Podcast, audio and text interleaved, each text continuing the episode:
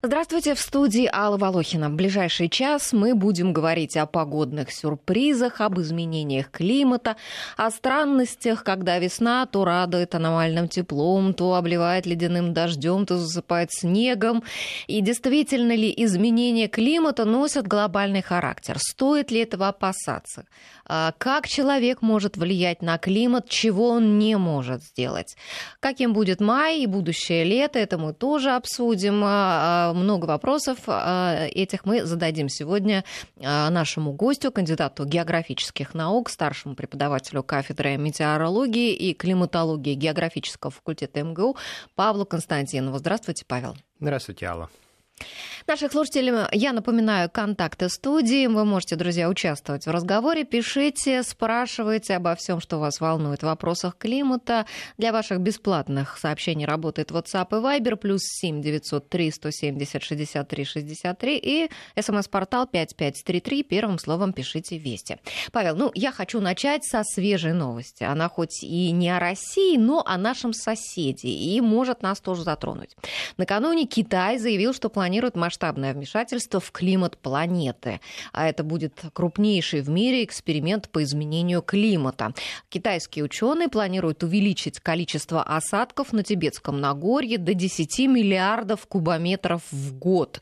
А, установят в горах десятки тысяч камер, которые будут выпускать в атмосферу частицы иодида серебра. А, и таким вот образом а, этим дождеобразующим реагентом планируется вызывать дожди над территорией общей общей площадью свыше полутора миллионов квадратных километров, а объем воды которая будет выпадать в виде осадков, за год будет равен 7% потребляемой питьевой воды в Китае. Э, то есть у нас в Москве э, реагенты используют для того, чтобы э, дождя не было, да, в какие-то дни, когда у нас проходят торжественные мероприятия, да, вот День Победы, например, скоро будет.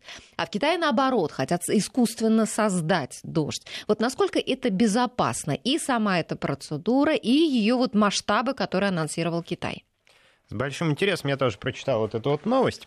Ну и должен сказать, что, конечно, выглядит э, все достаточно внушительно. Нужно посмотреть, что получится.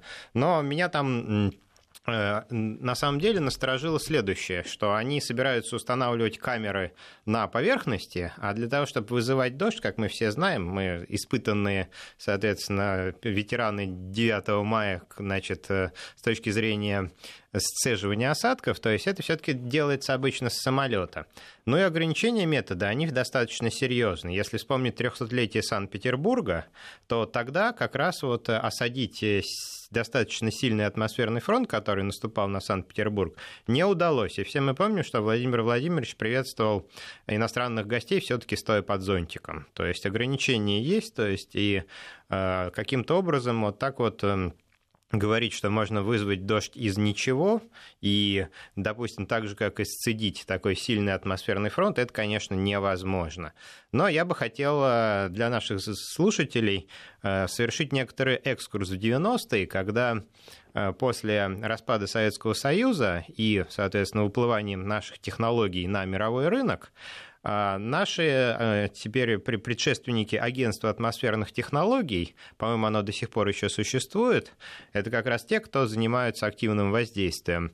Они на, участвовали в зарубежных контрактах э, с странами, так скажем, засушливой зоны, помогая им действительно э, вот, вызывать увеличение осадков на своей территории для того, чтобы было благополучию сельским хозяйством. То есть я специально сейчас не буду называть ни страны, соответственно, нигде это происходило. Вот. Эм, но это была достаточно такая засушливая полупустынная зона. И после нескольких эпизодов третья страна подала иск в Международный суд по поводу того, что у них возникло реальное опасение, что вот эти вот сцеживания достаточно небольшого количества осадков вызывают засухи уже на ее территории. Mm-hmm. То есть, грубо говоря, все те осадки, которые в нормальном виде доставались э, а обеим странам до второй перестали доходить. То, То есть, есть получается, что если вот этот дождь в таких а, больших количествах огромных прольется в Китай, если они этого добьются, то у нас может случиться запуск, засуха. Ну, там вообще-то нужно сказать, что Тибет вообще достаточно засушливая территория, то есть и там осадков действительно немного. И если говорить о том, на самом деле, о, о чем бы мы волновались за кого я боялся бы прежде всего, то, наверное, это уже была бы Монголия, потому что, в общем, э, то, что там находится самое ближайшее, и где осадков тоже, в принципе, не очень много, то есть то такие последствия могут э, конечно, происходить. Это требует все достаточно такого хорошего эксперимента, то есть это суперкомпьютерный расчет. В принципе, mm-hmm. можно прикинуть, как это происходит, но нужно сказать, а что су- Китай... Суперкомпьютеры еще не работают? Как не работают? Работают тоже? Суперкомпьютеры? Mm-hmm. Да уже 50 лет работают. Подождите, есть... подождите. Вот как? говорят о том, что будет новый какой-то суперкомпьютер. Ну, новый, да, а старый-то работает. А-а. Мы же, когда у нас появляются новые автобусы в московском Как это говорили, подождите, квантовый, да, компьютер? Ну, это квантовый, да, угу. то есть, ну, ну, квантовый это, соответственно, дело будущего, а нормальные суперкомпьютеры, их основное занятие как раз сейчас расчет прогноз климата и прогноз погоды. Ну, э, конечно, нас больше волнует э, то, что может у нас происходить, угу. да, вот в связи с таким изменением глобальным климата. Вот все-таки есть ли, могут ли быть какие-то для нас угрозы? Ну вот я говорю, что если провести четкий эксперимент, который, в принципе, потребует не, да, не очень много, соответственно, таких э, вычислительных мощностей, можно приблизительно понять, по каким э, частям э, региона это ударит хотя бы опаснее всего. Но вообще Китай не в первый раз изменяет вот такой вот региональный климат. Есть очень интересная работа про то, как, выстроив огромное количество ветряков вот чуть южнее на нашей границе, ну и, и таким образом, немного уменьшив, соответственно, ветровой импульс, ну потому что когда ветер крутит ветряк, он, естественно, какую-то часть своей силы теряет. В итоге это ударило в том числе по загрязненности китайских городов. То есть то, что раньше силы ветра хватало на рассеяние вот этих вот примесей, от которых задыхаются все крупные города. Все мы видели этих людей в повязках, которые э, и ходят по затуманенным улицам. Mm-hmm. Вот, то есть это э, как раз ударило по Китаю с плохой стороны. То есть вот это пример того, что может, такое может происходить, и лучше всегда перед тем, как что-то делать, как минимум это оценить. Кстати, на Советском Союзе это делали. То есть даже вот проект э, поворота рек, в принципе, от которого отказались, mm-hmm. он в том числе оценивался и просчитывался. И риски были признаны неудачными. А, риски были признаны неудачными. Это как понять? То есть Но... Ну, риски, а, риски были больше, чем а, выгода от этого проекта? Они были, они были во-первых, больше, а во-вторых, их неопределенность была настолько велика, экологическая, что именно вот определить, насколько будет плохо, насколько будет опасно, то есть представлялось невозможным. Ну и решили не рисковать, что достаточно разумно. А какие сегодня еще вот глобальные проекты, связанные там с влиянием на климатические условия, вообще там в нашей стране, в мире э, проводятся? Ну, есть глобальные... Все эти проекты называются одним очень модным и приятным словом на слух, называется геоинжиниринг. Это когда вы изменяете что-то в геосистеме, именно, соответственно, рукотворно, пытаясь вызвать нужный вам эффект. Но и проблема, она одна, и мы ее только что осветили, то, что не всегда до конца понятно, чем дело кончится. Ну, вот самый, э, может быть, проект, который на слуху, это борьба в том числе с изменением климата и с потеплением климата, с усилением, с увеличением концентрации углекислого газа, это как раз э, вот геоинжиниринговый проект, когда закачивается в огромных объемах в стратосферу э, СО2, то есть сернистый газ, то есть который является таким вот, соответственно, более охлаждающим реагентом, то есть который помогает с этим бороться. Но, опять же, этого не делают, поскольку риски достаточно велики, и, скорее всего, то есть эм, это будет э, похоже на такую иглу наркомана. То есть, соответственно, начав это делать однажды, остановиться уже будет нельзя. То есть, если в какой-то момент эксперимент э, решат прекратить, то это приведет к очень опасным последствиям. Вот, поэтому, к счастью, мы вот таких вот крупных проектов не видим. И я думаю, что это хорошо, потому что уровень, соответственно, вот, на котором на 100% можно сказать, что это будет безопасно, пока не достигнут. Uh-huh. То есть, ну и Ну, а Для а вот, нас это хорошо, наверное. Да, а вот такая модная тема про климатическое оружие. Вот это все-таки миф или это уже реальность? Вот там, скажем, в 1977 году а, ООН там, приняла резолюцию, да, которая запрещает любое использование технологий для изменения климата. Там а, было соглашение соответствующее составлено и так далее. Вот на сегодняшний день что вообще по этой теме можно сказать? Вот политики периодически спекулируют на эту тему. А на самом деле ученые что скажут?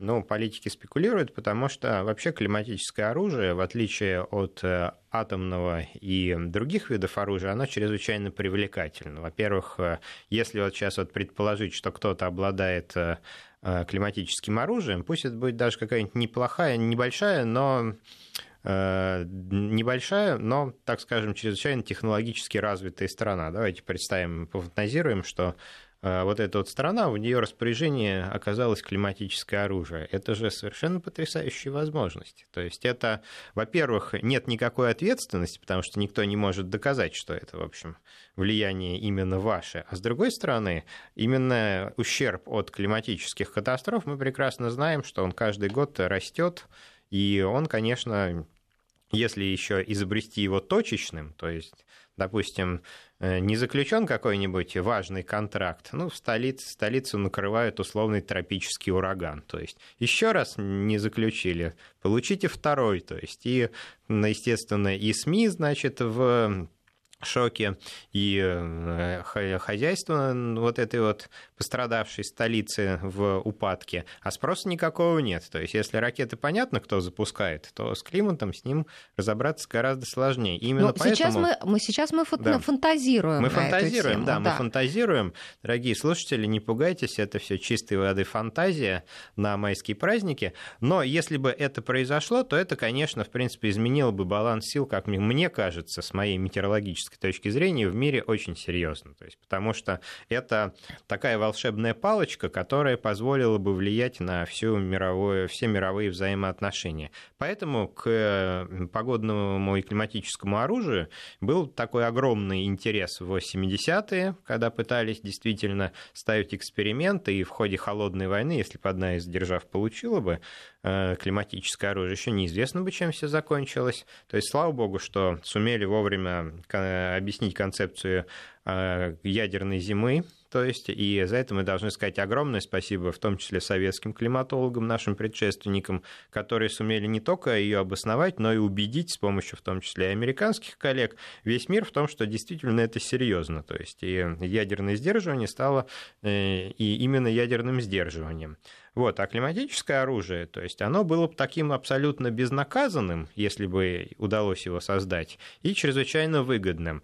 Но объективные показатели говорят, что пока вот, ни, никаких эм, таких предпосылок, хотя периодически там, значит, военные любят э, напустить туману и сказать, что, ну вот, в принципе, разработки ведутся, но если бы, если говорить э, по-честному, если бы как где-нибудь, соответственно, его бы изобрели, то чисто по метеорологическим хотя бы отметили бы факт его возникновения, то есть изменение путей циклонов, тропических циклонов, то есть учащение, допустим, количества, ну, вот такое вот статистически выпадающее Э, опасных явлений именно в одной точке. Ну вот э, и, насколько я понимаю, это статистическая технология та же самая, которая вбросы на выборах помогает э, помогает регистрировать. Вот, поэтому это все, конечно, очень чрезвычайно заманчиво, но к нашему счастью, вот, и я думаю, что поскольку в 90-е годы мы не могли себе никоим образом позволить, да и раньше, в общем, 80-е таких средств на, именно на климатическое оружие, то вот э, Штаты активно, соответственно, это делали, но результаты пока не получили.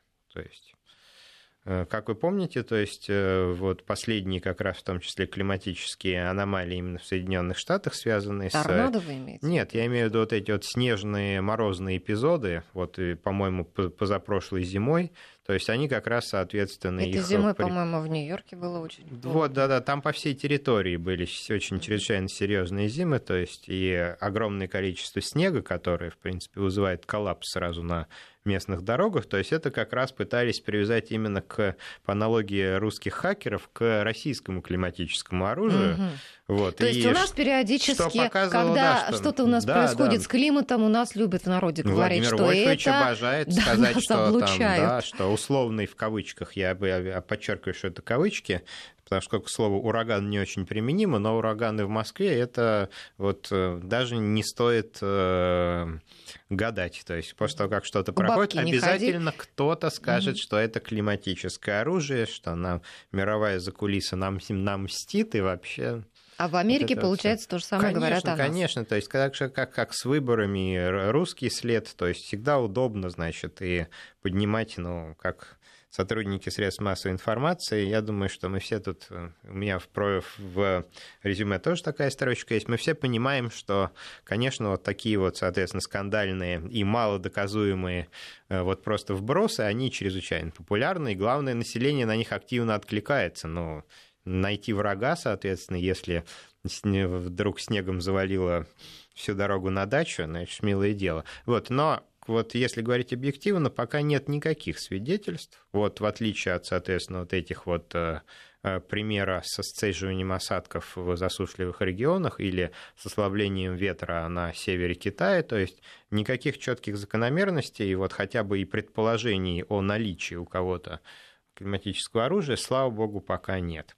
И будем надеяться, в ближайшее время не будет, потому что это, конечно, очень серьезно. Чревато. Но это серьезно, да, то есть это как минимум сопоставимо с э, ядерным оружием, то есть и неизвестно, в чьи руки это попадет.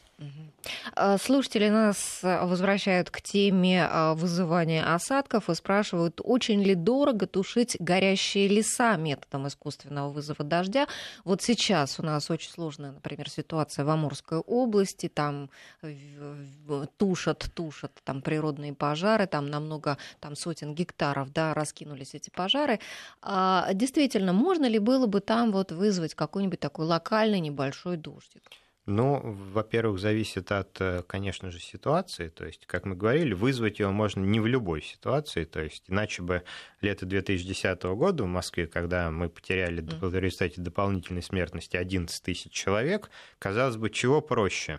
Ну, и, кстати, в том числе и мы не, не, не говоря о соответственно, чисто э, гуманитарной Подождите, вы такую связь установили с этим пожаром? Откуда это? Откуда это? Нет, нет, нет. Я просто говорю, что если бы это было так просто, то мы могли бы, соответственно, влиять на любые пожары и любые, соответственно, засухи. То есть просто, чтобы э, влагу сцедить, нужно, чтобы она откуда-то взялась.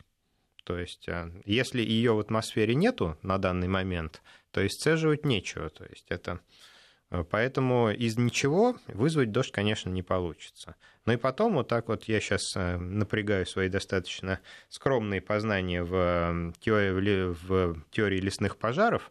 Мне кажется, что над очагами лесных пожаров вообще содержание влаги оно гораздо более пониженное должно быть из-за, соответственно, высокой температуры, которая, то есть э, реально все должно испаряться и, и иссушаться. То есть, мне кажется, в основном там проблема в том, что и не из чего-то... Выжить в... этот дождь. Да, выжить угу. дождь. И вообще, конечно, вот сильный лесной пожар, есть только один способ его потушить, то есть и он не очень сильно зависит от человека, это должен пройти такой хороший затяжной ливень, то есть затяжной дождь, то есть в, на теплом атмосферном фронте. И обычно вот том числе на Дальнем Востоке и на юге Сибири. То есть вся вот эта вот борьба, соответственно, с лесными пожарами, она прежде всего вызвана с тем, э, чтобы не допустить их до населенных пунктов. А сам пожар, он, в общем, в отличие от торфяного, он очень неплохо может быть затушен таким хорошим э, ливневым дождем. А еще лучше просто э, не жечь траву, Лучше, как это делается да, массово. Не это... жечь траву, не кидать бычки. Дешевле обойдется. 99% пожаров угу. в России имеют, имеют антропогенную причину. То есть на 99 незатушенных э, сигарет э, сожженной травы приходится только один естественный пожар. То есть это статистика, которая показывает, что у нас э, с этим... А что касается людей, которые жгут траву, я, честно говоря, вообще даже не очень понимаю их мотивацию. Потому да никто не понимает. Уже, в общем, сто раз сказали, что это никакой пользы. То есть я где-то читал еще когда-то лет 10 назад о том, что это является выражением, выходом такой вот агрессии в обществе. То есть, То есть и, это в принципе, ритуальный характер какой-то? Да нет, просто, собственно говоря, вот э, хоть траву сожгу, то есть все плохо, значит, зарплату задерживают, э, значит... Э, любопытная да, да, версия. да, и хоть травы сожгу, значит, чтобы было. То есть, ну и я начинаю в это верить, потому что мотивация, прочим, этих людей, которым уже все объяснили, что это не приносит ничего, кроме вреда и пожаров, все равно жгут. Вот если месяц, неделю назад было посмотреть на спутниковый снимок, и э, именно запада России. То есть в Калининградской области огромное количество лесных пожаров, которые, ну, вернее, вот э, следов вот этих вот палов травы. Угу. То есть нигде рядом нету. То есть там ни в Польше, ни в Прибалтике, в Калининградской области жгут и жгут. То есть, ну, вот это вот что-то, видимо, в ментальности. Угу. А если говорить о климате в России, вот как он меняется за последние десятилетия? Вот здесь, в Москве, многие замечают, например, что а, количество каких-то природных катаклизмов, каких-то взбрыков таких неожиданных растет. Да, то какой-то ураган э, это в июне со снегом, там, с градом, там, бог знает с чем и так далее. И даже сами климатологи, я читала, говорят о том, что климат становится более нервным. Такая вот прям цитата. Вы с этим согласны или это все таки наши какие-то субъективные ощущения? Ощущение. Вот только я хотел эту цитату произнести, как вы меня опередили. Да, действительно, она идеально отражает, и а, Тут мы подошли к самому главному, что глобальное потепление, которого мы при, по инерции боимся из-за повышения уровня океана, то есть и оно несет в себе гораздо более близкие нам опасности. И эти опасности это как раз повышение повторяемости неблагоприятных погодных явлений, которые сильные осадки, учащение количества шквалов листых порывов ветра, это как раз на примере Москвы.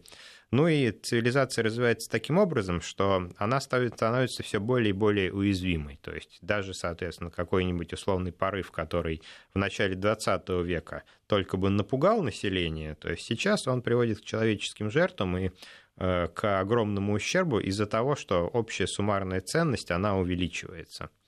То есть, и эта, кстати, концепция, она не всегда была очевидна. В первое время казалось, что мы настолько много стали знать всего о земном шаре, что этот информационный шум, он застилает нам глаза. Грубо говоря, если раньше о происходящих извержениях вулканов где-нибудь в Индонезии мы узнавали только через несколько месяцев в Европе, то теперь мы узнаем о них буквально через, через минуты. И казалось, что вот это не количество опасных явлений выросло, а мы просто стали о них больше знать.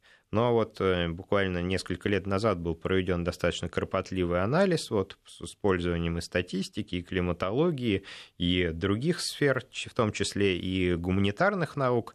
И удалось доказать, что статистически количество вот этих вот неблагоприятных природных явлений, оно растет. И это связано с потеплением климата. И это влияет на каждого из нас. То есть, если раньше в Москве мы считали, что повышение уровня мирового океана нам не угрожает, и это чистая правда, то вот, соответственно, такие вот точечные, но неприятные погодные явления, повторяемость которых увеличивается, оно реально происходит. Сейчас у нас небольшая пауза, мы уходим на новости. Я напоминаю, что у нас в студии сегодня в гостях кандидат географических наук, старший преподаватель кафедры метеорологии и климатологии географического факультета МГУ Павел Константинов. Интервью. Продолжаем разговор. Наши слушатели откликнулись на тему того, что люди жгут траву. Пишут, «А когда жгут траву, мне жалко всю живность, которая там заживо горит, насекомые, птенчики, детеныши мелкие. Ну, трудно с этим не согласиться. А до новостей мы заговорили о том, как меняется в России климат, и вот в частности в Москве, что у нас тут а, происходит, частые ураганы. И а, я прочла прогноз. А, на это лето в Москве прогнозируется торнадо. По словам зав. лаборатории климатологии социологии Института географии РАН Владимира Семенова а, летом жителям столицы следует ожидать не только частые ураганы, но и торнадо. А и такое э, явление ученые связывают с перегревом атмосферы и перенасыщенностью ее влагой. У нас раньше ведь не было торнадо. Это, это что у нас вот Ну, только... были, были. Ну, то есть были, но, конечно, по сравнению с американской статистикой, ну, торнадо мы слово самое, соответственно. Да. Вы когда-нибудь э, для сравнения полным аналогом, русским аналогом слова торнадо является тромб. То есть вот мы вот в прогнозах про тромбы никогда не слышали. Их действительно было чрезвычайно мало. То есть по статистике я сейчас это, по-моему, ну где-то в районе десятка за весь летний период, и из них, в общем, никакого ущерба в центрально-черноземном районе в основном, это, насколько я помню сейчас, их максимальная повторяемость, и ущерба они не наносили. То есть, а вот если взять штатовскую статистику, то у них только, если я не ошибаюсь, десятки, которые вот именно наносят ощутимый ущерб, а так их гораздо больше. Поэтому, когда Но там мы... они зарождаются в Атлантике и идут Нет, на не побережье. Совсем. Там аллея торнадо как раз у них просто так континент устроен, что у них создаются условия для смешивания воздуха с Мексиканского залива тропического с арктическим, который идет с Гренландии. А То у нас-то в Москве откуда они А возьмут? у нас, соответственно, вот таких вот идеальных условий нету, и вообще у нас гораздо холоднее, и климат спокойнее. Поэтому, когда всегда мы жаловались о том, что нашей стране не повезло с климатом, то вот это вот палка о двух концах. Конечно, апельсины не растут, но и повторяемость опасных таких явлений погоды, она гораздо меньше, чем и в Японии, и в Соединенных Штатах, и много еще можно придумать где. Вот, поэтому торнадо у нас, в общем, существовали, но это были такие единичные, в общем, э, единичные случаи, которые, в общем, были интересны только как, как экзотика. Сейчас повторяемость немного растет, и действительно, то есть вот уже, эм, если вспомнить, э, уже отмечаются торнадо, в том числе в населенных регионах, то есть люди, тем более, что теперь могут все заснять на телефон, они это присылают, и если раньше торнадо, он вот над полями образовался и, в общем, только по каким-то эм, перемещением э, Земли и по разрушениям можно было его найти, то теперь его заснимают на камеру мобильного телефона и следить за ними гораздо легче. То есть количество торнадо, в принципе, насколько я понимаю, тоже их опасность, она возрастает. А вот сейчас а, идея обсуждается о э, создании штормового кольца вокруг Москвы. Метеорологи говорят, что нужна система детального предупреждения, какая-то сеть автоматических станций вот на ближних подступах к столице э, с шагом в 5 километров. Насколько этот реальный вот проект и а, действительно он нужен нам? Ну, как живой метеоролог, который, в общем, начинал именно с Э, московского региона, то есть э, изначально мы разрабатывали климатический прогноз для московского региона и прогноз э, с крупным, крупномасштабного характера, то есть это то, что называется прогноз для каждого дома. То есть, ну, вот это, это, конечно, не каждый дом, но каждый микрорайон. В общем, я со своей стороны это чрезвычайно приветствую, потому что, ну, нужно сказать, что, в принципе, вот это вот штормовое кольцо, оно в некотором смысле уже и существует. То есть оно существует благодаря перекрытию метеорологических радиолокаторов. То есть у нас есть большие проблемы с измерительными, то есть с реальными вот этими небольшими метеостанциями, которые могут это именно в, на Земле регистрировать. Вот с этим у нас огромные проблемы, и мы очень сильно отстаем от ведущих э, мегаполисов и столиц мира в этом. То есть у нас вот, э, но с точки зрения вот именно такого штормового кольца, чисто из радиолокаторов оно существует. Оно существует только в двух местах, если я не ошибаюсь, в стране. Это как раз в регионе Сочи под Олимпиаду построено, и вот в Московском. То есть э, система предупреждения есть, вот, но ее, конечно, соответственно, есть куда улучшить, и есть, соответственно, э, как еще позаботиться о безопасности москвичей. Так что я категорически это приветствую, поскольку нам вот это наше отставание, конечно же, нужно догонять. А, еще одна а, важная климатическая тема а, таяние льдов в российской Арктике ускорилась в два раза с 2011 года, с 2011 и э, это пишут ну, тоже специалисты, что может привести к серьезным изменениям климата. Вот что там сейчас происходит? Почему это происходит? И а, чем действительно грозит? Или можно, и можно ли с этим что-то сделать? А Арктика вообще самый уязвимый регион для климатических изменений. То есть еще в школе нас учили, что след э, от вездехода в тундре сохраняется на десятки лет. То же самое можно сказать, в общем, и про климатологию, потому что именно вот максимальные скорости повышения температуры, которые идут в ходе глобального потепления, оно среднее по больнице, мы знаем, на градус за последние 120 лет. Но если говорить о Арктике, то там это все дело гораздо опаснее. Именно поэтому там и тает лед, и подтаивает многолетняя мерзлота.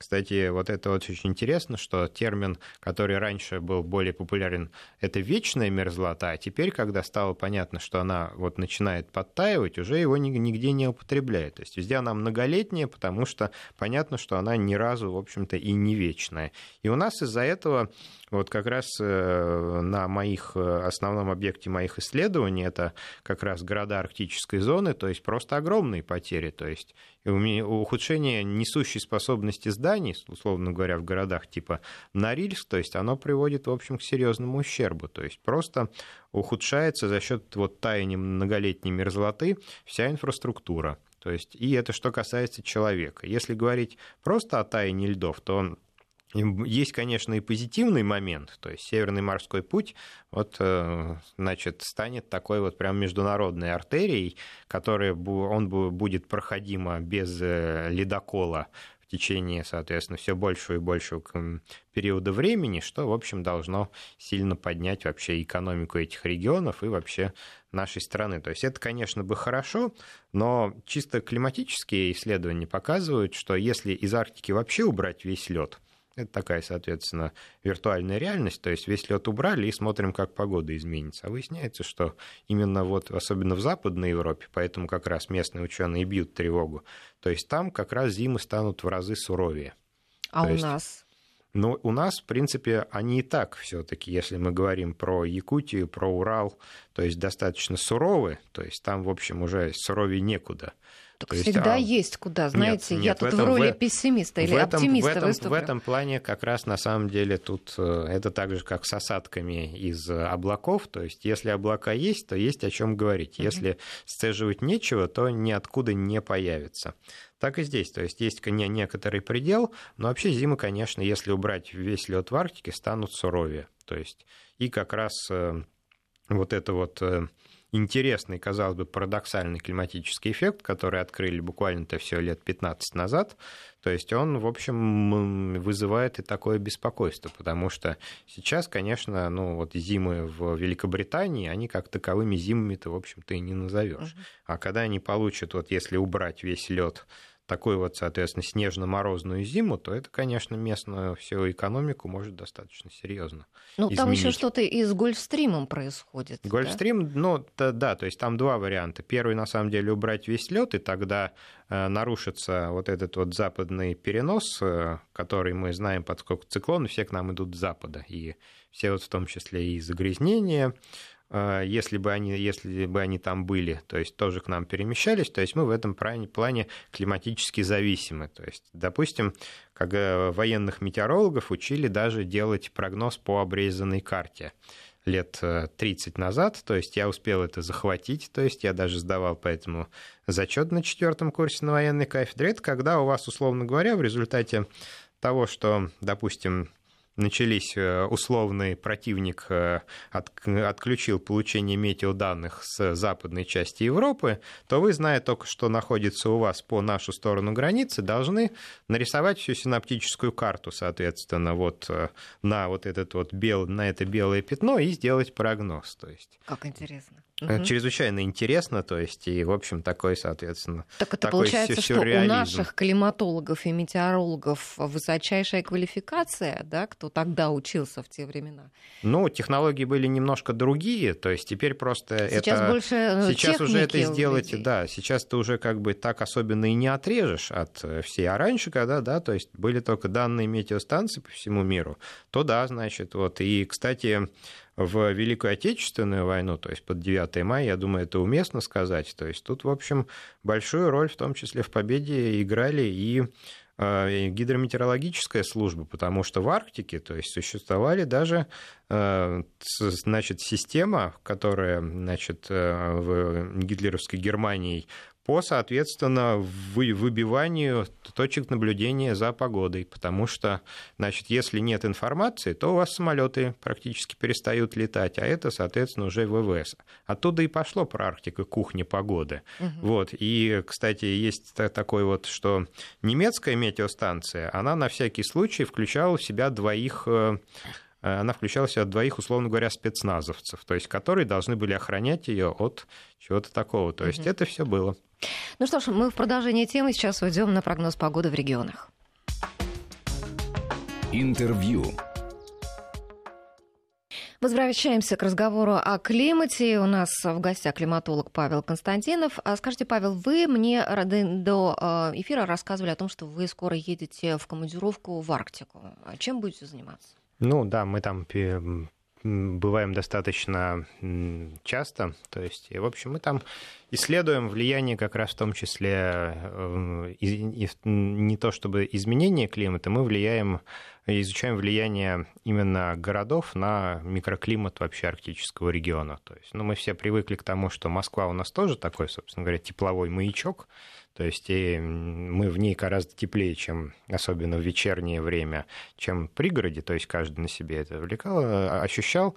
Это явление называется городской остров тепла, но самое интересное, что гораздо более интенсивные вот эти вот природные явления развиты именно в Арктике, и только в нашей Арктике мы можем их изучить, потому что только у нас есть такие огромные города, находящиеся за а, полярным кругом, то есть это Мурманск, Норильск, то есть э, Воркута, апатиты. То есть это, в общем, такой наш вклад в мировую климатологию, который до сих пор оказался, оказывался неизученным. Это если говорить чисто о научной части, а чисто практически она заключается в том, что, в общем, учет этого явления, он вообще помогает э, модифицировать э, систему отопительную в этих э, городах и, грубо говоря, то есть сподвигнуть наибольшей экономии. То есть, а там вообще-то это миллионы. То есть это миллионы рублей, то есть Значит, если даже не долларов, то зависит от э, размера города, и вообще это чрезвычайно интересно, потому что там как, как и все арктические экспедиции, которые такие лайтовые, то есть не нужно значит, э, с собаками вместе отбиваться от белого медведя,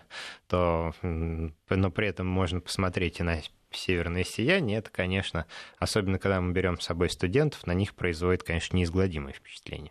Вдохновляет их к работе дальнейшей. Ну, конечно, то есть, казалось бы, ну, поехать в Сочи они всегда могут с родителями, а когда они поедут в Иркуту, например? Да. А скажите, вот эм, климатологи а, между ну, вот разных стран, да, вот объединяются или нет в своих усилиях? Вот какие-то совместные проекты, мы с кем-то вместе работаем?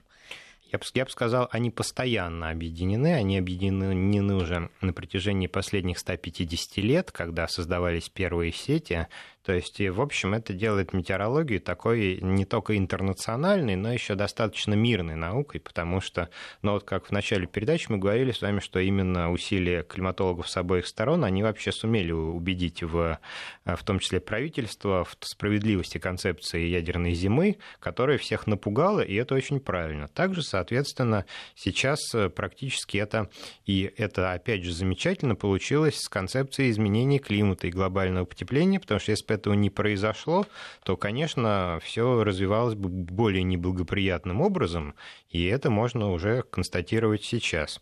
Ну и мой любимый пример о том, что, в общем-то, первый прообраз интернета, он появился как раз из сетей сбора метеорологической информации. То есть еще э, тогда, когда ни интернета, ни его предшественника не было еще и в проекте. То есть это первые послевоенные годы, то есть когда именно эта система налаживалась. Но метеорологи, они не могут друг без друга, потому что если любую страну, там, ну и большую особенно, выключить из этого метеорологического обмена, то потеряют все будет нехватка данных. Конечно, да? то есть там и в 90-е годы, к примеру, то есть Всемирный банк посредством Всемирной метеорологической организации поддерживали существование на территории России минимально, минимально необходимого количества метеостанций, порядка 300, которые мы на тот момент не могли содержать. То есть за это, в общем, как бы им спасибо и от нас, и от них, то есть и вообще от всех, то есть иначе бы у нас отрасль, конечно, попала бы в очень серьезное положение. Я не говорю, что она бы самоликвидировалась, но, в принципе, по ощущениям могло бы быть и так.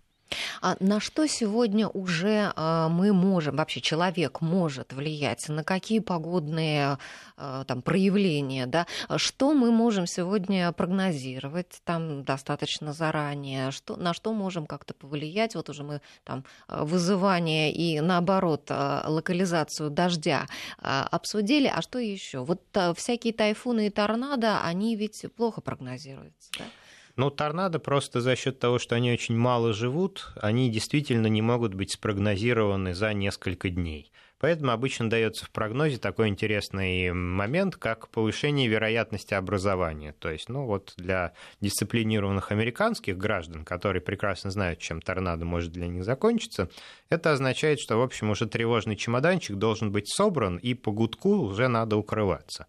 Вот. А сам торнадо, конечно, его достаточно тяжело. То есть прогнозировать, и, в общем, уже идет а, в случае так я понимаю, тревоги счет на часы и на минуты. То есть поэтому а, конечно, но с ними все равно стало лучше. Тропические циклоны прогнозируются замечательно, но, кстати, для нашей страны это только Приморье, в общем, попадает под их атаку, поэтому мы, опять же, соответственно, очень своим холодным и неприятным климатом от этого предохранены замечательно научились прогнозировать погоду на ближайшие сутки. То есть точность прогноза на завтра 96%. То есть это, к примеру, э, вот она э, третьи сутки, она, в принципе, тоже больше 90. То есть, и это, эти показатели успешности, они растут. То есть, к примеру, еще лет 30 назад они были гораздо хуже. То есть поэтому ну, научились прогнозировать э, погоду хорошо, э, плюс к этому научились хорошо прогнозировать погоду, даже учимся, вернее, на не с точностью плюс-минус 100 километров, как было раньше, то есть, а уже, в общем, внутри города, то есть Сейчас современные технологии позволяют вам получать прогноз погоды именно в вашем микрорайоне. То есть... Да, у нас да. Москве, да, вот э, наши синоптики выпускают прогноз, и мы его в редакции, кстати, тоже получаем. В разных районах Москвы разные температуры, все прям вот очень конкретно. Теперь уже даже до микрорайонов можно. Ну и плюс, если говорить о таком вкусном и в таком чрезвычайно приятном будущем, то это, скорее всего, прогноз для не только для конкретной небольшой территории, но это и прогноз для каждого человека. То есть поскольку сочетание метеопараметров, оно давление, на ваше, да, ну, на не только давление, то есть температура, влажность, скорость ветра, то есть оно на вашу сердечно-сосудистую систему и вообще на организм человека воздействует на каждого по-разному. То есть будущее, оно, в общем, за этим индивидуальным прогнозом, вот мы сейчас как раз последний год очень активно в это погрузились, и в общем, это нужно сказать, что чрезвычайно привлекательно. То есть, когда вы будете понимать, как именно вы будете себя чувствовать в течение ближайших суток в этом микрорайоне или по району вашего передвижения, то это серьезно все упростит. Не потребуется вот этих постоянных мучений на то, взять с собой ветровку, не взять, то есть зонт берем, не берем, то есть это прямо уже, и не говоря уже о том, что если население, часть населения, которое, к сожалению, не очень здоровое, им это, в принципе, такие рекомендации, они помогут как минимум сохранить э, э, здоровье, а может быть, в общем, и избежать каких-то неблагоприятных моментов, которых бы они не могли избежать при текущем развитии прогноза. То есть вот это вот такое ближайшее будущее. А что сегодня науке не поддается? Что вот мы сегодня не можем ни прогнозировать, ни влиять на это? Не можем прогнозировать э, осадки, допустим, на вот с точностью, опять же, до дома, поскольку то есть, если известно, что вот идет на Москву такой серьезный, над Москвой развивается куча дождевая облачность, и будут грозы и такая пятнистые осадки, то есть где-то пройдут, где-то нет, то вот э, в пределах где-то нескольких квадратных километров, точно предсказать, где будет, а где нет, пока не умеем. То есть для нас этот процесс абсолютно стахастичен. То есть мы вот э, этого пока не умеем. То есть, возможно, новые технологии помогут с этим разобраться, но вот пока нет. Угу. То есть, чего еще не умеем, такого вот, вот от, от слова совсем, Ну вот пока ничего не вспоминается, то есть Хорошо. потихонечку. Да, да. еще у меня один вопрос. А что сегодня еще а, тревожит климатологов? Вот мы э, поговорили о глобальном потеплении, да, которое а, может вызвать похолодание а, там, в Европе в частности, и, и, и прочие другие да, неприятности. Поговорили о там, каких-то издержках, если пытаться на больших территориях вызывать дождь, да, как сейчас вот в Китае собираются сделать.